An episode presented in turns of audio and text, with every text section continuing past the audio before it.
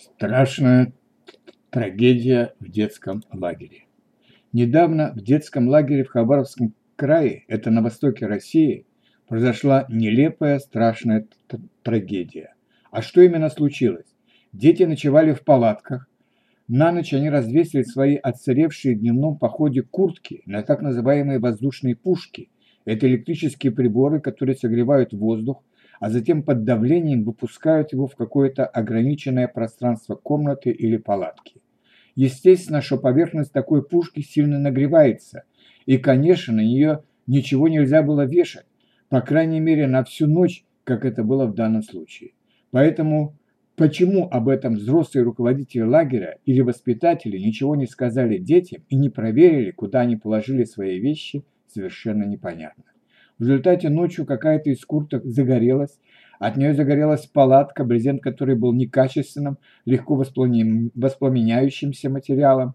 А так как палатки стояли близко друг от друга, то из 26 палаток полностью сгорели 20. Не все дети сразу проснулись и поняли, в чем дело. Все происходило глубокой ночью.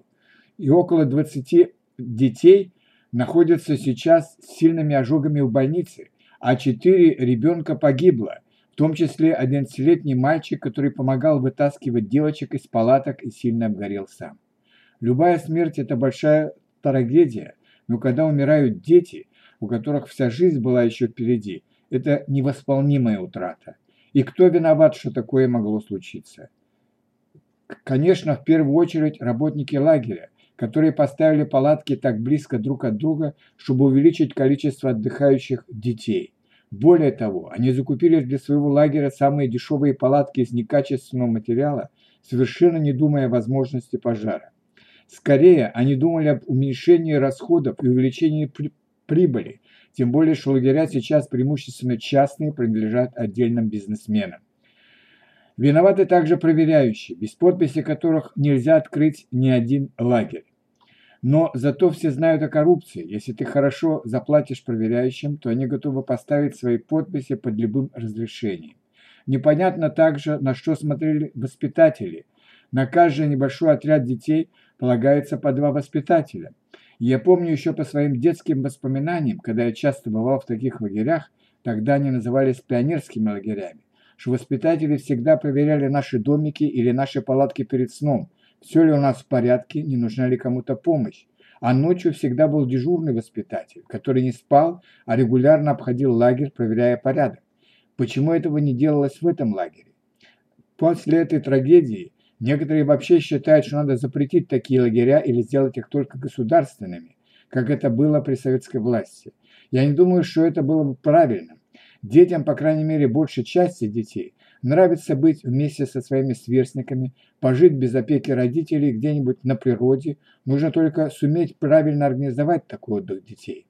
Я помню, что каждое лето в летние каникулы, а они в России длиннее, чем во многих странах, где-то около трех месяцев, я в школьном возрасте проводил с удовольствием одну или даже две смены в таких лагерях. Смена продолжалась 24 часа дня. Детские и пионерские лагеря находились обычно на опушке леса или на берегу реки. Сервис был скромный, физкультура по утрам, четырехразовое питание, библиотека, кружки по интересам, до обеда и после обеда экскурсии и походы. Ночевали мы обычно в деревянных домиках, в комнатах по 8-12 человек, но иногда и в палатках, особенно когда мы ходили в двух-трехдневные походы. Рядом обязательно находилась комната или палатка наших воспитателей или вожатых, как мы их называли. Вожатыми были обычно студенты и студентки педагогического института. Такая работа засчитывалась им в качестве рабочей практики. То есть вожатые были не намного старше самих детей. Хорошие вожатые были активны, изобретательны, им нравилось работать с детьми. Мы почти каждый день ходили в разнообразные походы, собирали грибы и ягоды в лесу, читали книги и журналы, взятые в лагерной библиотеке, купались, учились плавать, играли в шахматы или спортивные игры между разными отрядами лагеря, участвовали в различных кружках, спортивных, рисования, фото, художественной самодеятельности. Иногда в лагерь приезжали к нам профессиональные артисты и устраивали для нас концерты. И каждый день был чем-то занят и чем-то интересен. Один раз за смену был родительский день, когда приезжали родители или бабушки. Некоторые дети очень ждали этого дня, чтобы встретиться с родителями и родственниками, а другие, более самостоятельные, как, например, я, вполне могли обойтись без, без него, потому что летний лагерь – это была наша другая самостоятельная жизнь.